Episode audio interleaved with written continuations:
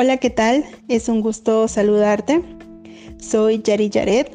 Nuestro tema del día de hoy tiene que ver con el área de salud mental. Como ya te habrás dado cuenta en el título del podcast, estaremos hablando de la relación que tiene la inteligencia con la depresión. No solo para los que consideramos como poco inteligentes, sino también para aquellos que son considerados los más inteligentes. Así es, escuchaste muy bien. Quizá esto te parezca o te suene un tanto raro o extraño. Y para ello es importante que comencemos por entender estos dos conceptos.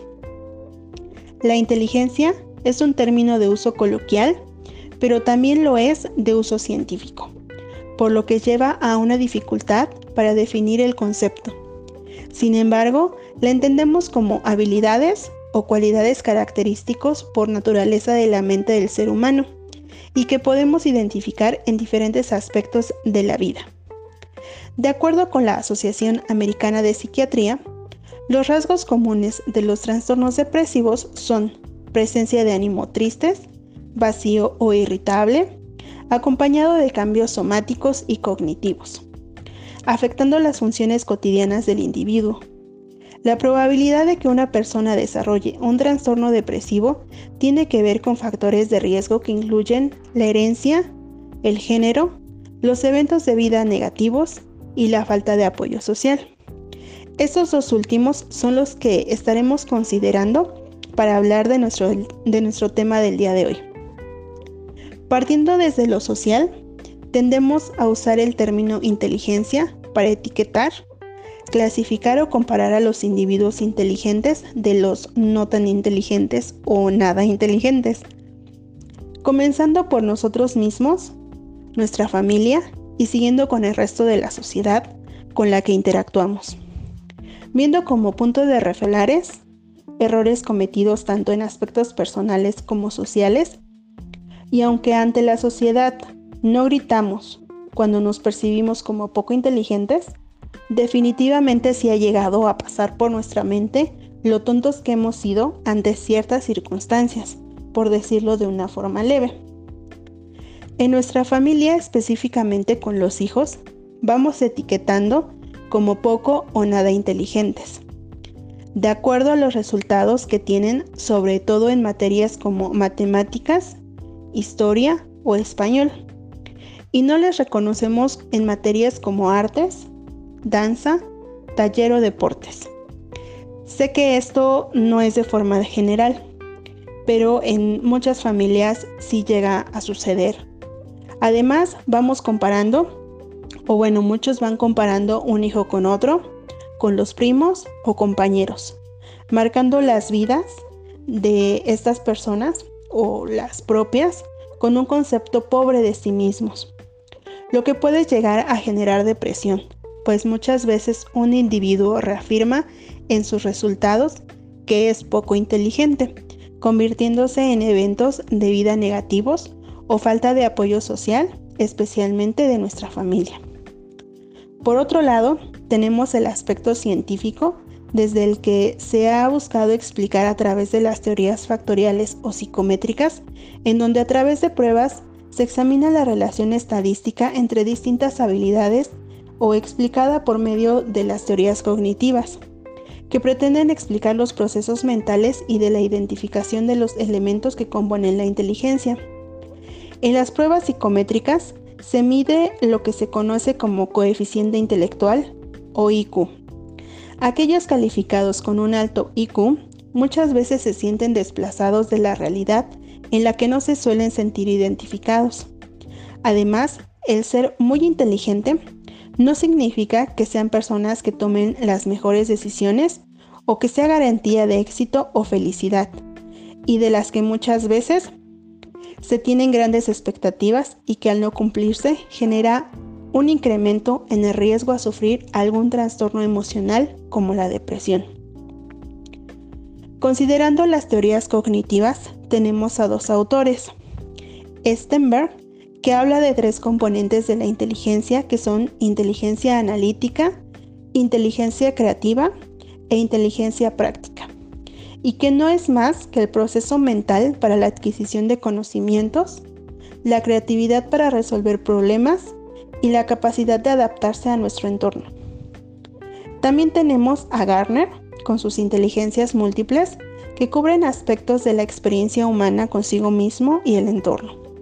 Estas inteligencias son lógico-matemático, y sí, es lo que estás pensando o lo que te estás imaginando.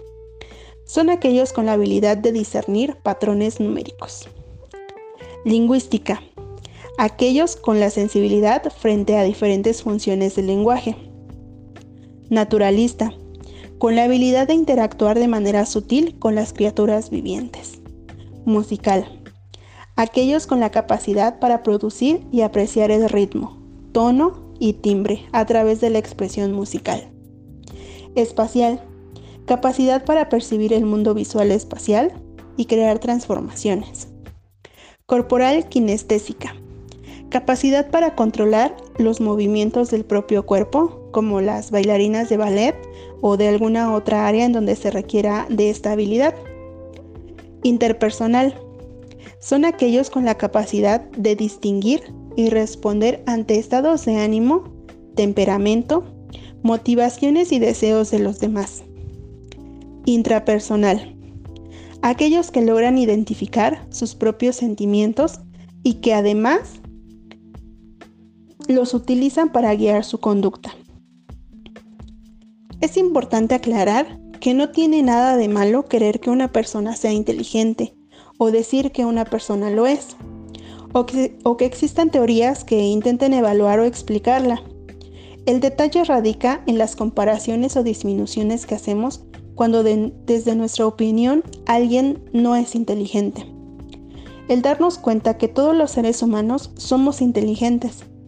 Es importante dejar de crear etiquetas y expectativas en el ser humano, pues cada uno tiene sus propias habilidades que destacan más en ciertas áreas de otras.